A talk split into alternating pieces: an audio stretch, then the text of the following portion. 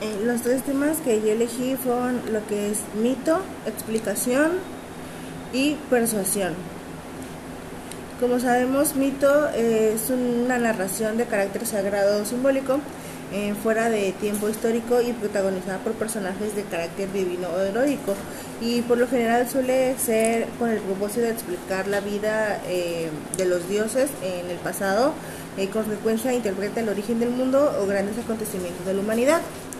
Eh, una explicación racional es que el mundo se manifiesta a través de los sucesos cuya explicación racional es lo que entendemos como ciencia. Tal concepto de ciencia es que se consolida a partir de la edad moderna. El siguiente tema que yo elegí es el de la explicación. La explicación eh, es la interpretación de los datos observacionales de la experiencia, eh, conocidos como fenómenos, como consecuencias determinadas de la existencia de una ley o conjunto de leyes unificadas a una teoría. La explicación suele referirse al hecho de dar razón,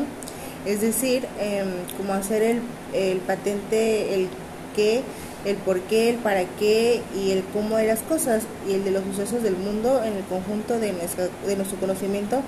eh, tenido como cierto y verdadero.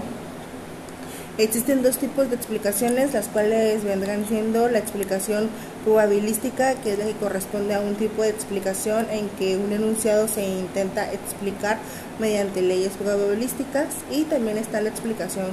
genética, que es la que corresponde a la explicación de un fenómeno a partir de las condiciones que permitieron su generación. El siguiente tema del que yo elegí es la percepción, que es el que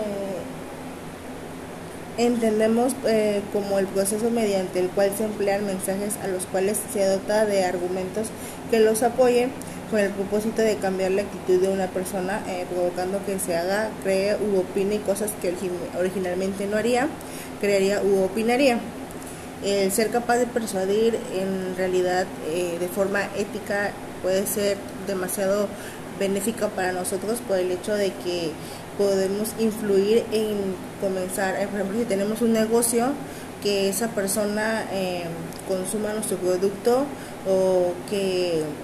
se vea llamado la atención por lo que vendemos, por lo que promocionamos, e incluso eh, si somos candidatos para algo político, podemos hacer que hasta voten por nosotros.